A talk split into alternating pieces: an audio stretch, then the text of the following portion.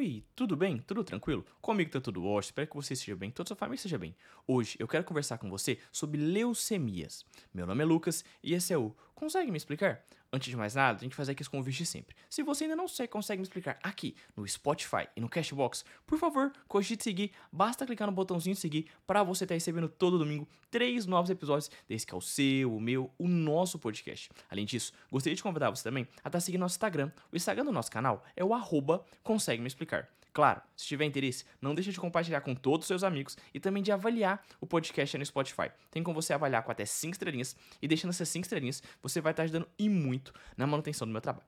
Leucemia é um tema que eu já cheguei a abordar com você aqui no Consegue Me Explicar. Lá atrás, se eu não me engano, há 2, 3 anos atrás. Porém, era uma época diferente e o áudio era diferente. Hoje eu quis retomar esse assunto porque leucemia é com certeza um tema que você precisa compreender. Afinal, a gente está falando de um tumor com acúmulo de células da linhagem branca lá na sua medula óssea. A leucemia é uma doença extremamente maligna dos glóbulos brancos e ela é geralmente de origem desconhecida. Ela tem como sua principal característica o acúmulo de células doentes na medula óssea, que vão substituir as células sanguíneas normais. Ou seja, você tem a sua medula óssea lá que produz suas células sanguíneas, tanto elas da linhagem mieloide como linfóide. Na leucemia, a gente vai substituir as células sanguíneas normais, que estão bens, por células sanguíneas doentes.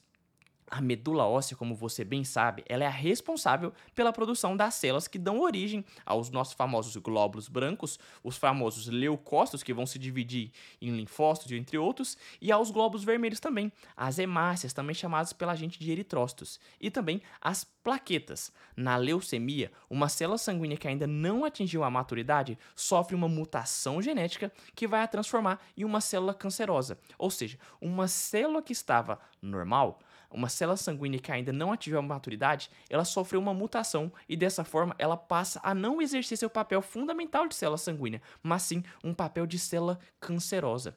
Essa célula anormal não funciona da forma adequada.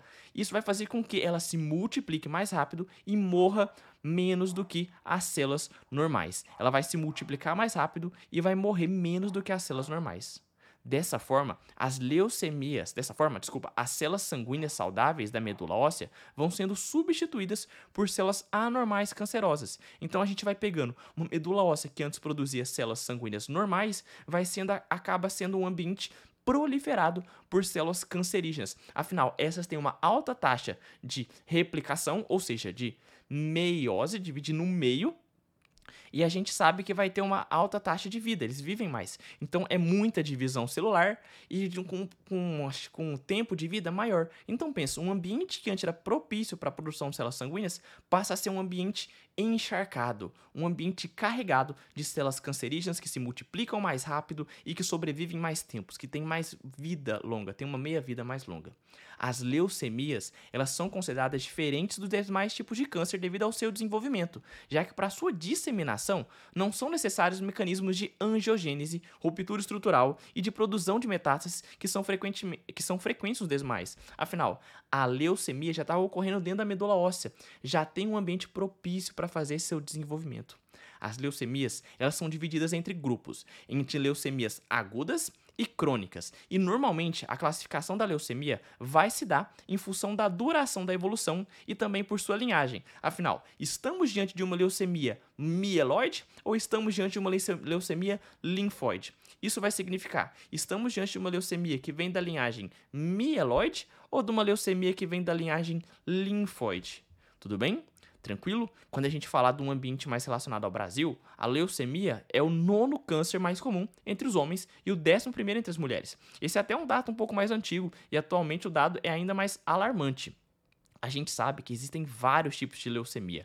A gente tem a leucemia mieloide aguda, a leucemia mieloide crônica, a leucemia linfo linfocítica aguda, a leucemia linfocítica crônica e entre outros. Existem mais de 12 tipos de leucemia, sendo que a gente tem essas, essas quatro principais que eu te informei: a LMA, leucemia mieloide aguda, a leucemia mieloide crônica, a leucemia linfóide aguda e a leucemia linfo linfocítica crônica. São várias. Nas leucemias agudas, há um crescimento rápido e desordenado desordenada dos nossos glóbulos brancos, gerando um acúmulo de células imaturas, que são chamadas pela gente de blastos. Afinal, blastos vem o B de bebê que eu já te falei. Então, na leucemia, a, leucemias agudas, existe um crescimento rápido e desordenado dos nossos glóbulos brancos, que vão gerar um acúmulo de células imaturas, que são chamadas de blastos. E a doença, ela se agrava num período curto de tempo. As leucemias, elas não exercem uma sua função normal das células sanguíneas, ou seja, as células sanguíneas vão passando por um processo de substituição. Então, em vez de você ter células sanguíneas normais, você vai tendo um acúmulo de células sanguíneas diferentes, anormais, cancerígenas. Nas leucemias crônicas, também ocorre pela multiplicação desordenada dos glóbulos brancos, mas a sua progressão é lenta, daí o nome de leucemia crônica. Ela demora de meses a anos e lentamente ela vai se agravando no nosso paciente. No início da doença, as células leucêmicas ainda conseguem fazer algum trabalho de glóbulos brancos normais, ou seja, a função de fagocitar, a função de célula de defesa ainda é perceptível. Porém, com o passar dos meses, com o passar dos anos, vai havendo uma substituição dentre células sanguíneas que têm características normais, que fazem a sua função, para células sanguíneas que não conseguem mais exercer sua função. A descoberta da doença, da leucemia crônica, ela é geralmente durante um exame de sangue de rotina, que você percebe algumas anormalidades que vamos vir a conversar. À medida que o número de células leucêmicas aumentam, vai começar a aparecer alguns sinais do nosso exame físico, como por exemplo, as nossas famosas ínguas, ou seja, um crescimento dos linfonodos, uma linfadenomegalia, ou até proporcionar, vai proporcionar o paciente ser mais suscetível a infecções.